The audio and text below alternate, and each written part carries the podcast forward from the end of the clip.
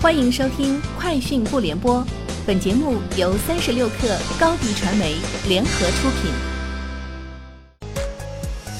网罗新商业领域全天最热消息，欢迎收听《快讯不联播》。今天是二零一九年十月三十号。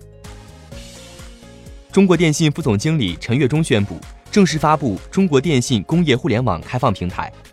中国电信工业互联网开放平台是建立在中国电信云网融合基础架构之上的数据使能平台，将帮助政府和企业完成数字化基础设施的建设，提升数字化水平，打通数据，驱动数据高效流通，为整个制造产业提供有序、中立、安全、开放的高质量数据开放平台。三十六氪获悉，近日快手宣布推出区域创作者招募计划。旨在发掘更多优质、有地域特色的本地内容，具有本地属性和特色的短视频区域创作者皆可参与招募。快手将提供百亿流量扶持。快手相关负责人表示，该计划发起的初心是每个家乡都值得被看到，用户可以通过短视频了解全国各地人文和风情，平台内容生态也可进一步丰富完善，提升内容价值。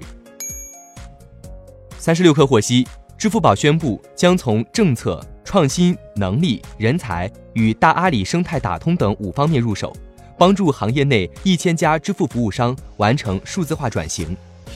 据行业人士透露，目前市场上活跃的支付服务商近万家，但整体收入来源仍以支付差额返佣为主，模式单一，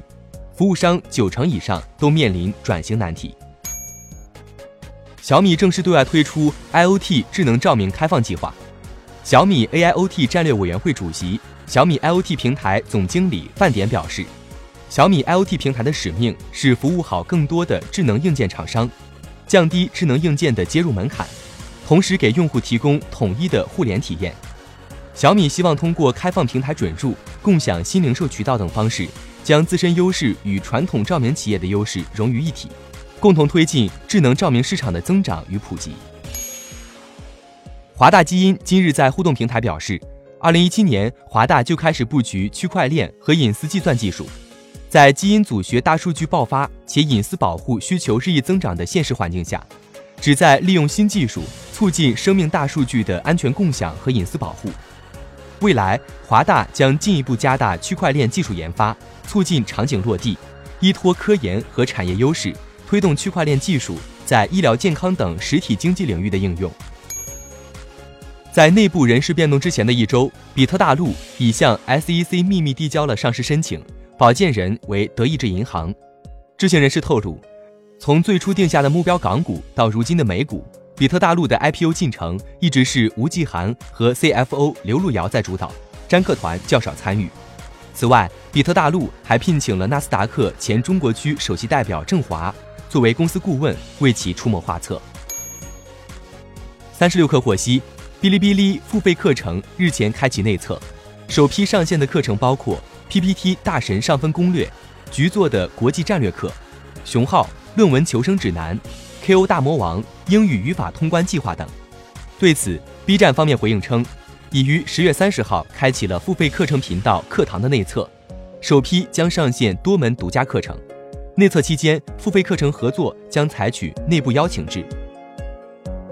以上就是今天节目的全部内容，明天见。欢迎添加 baby 三十六克 b a b y 三六 k r 加入克星学院，每周一封独家商业内参，终身加入学习社群，聊风口谈创业，和上万课友一起成长进化。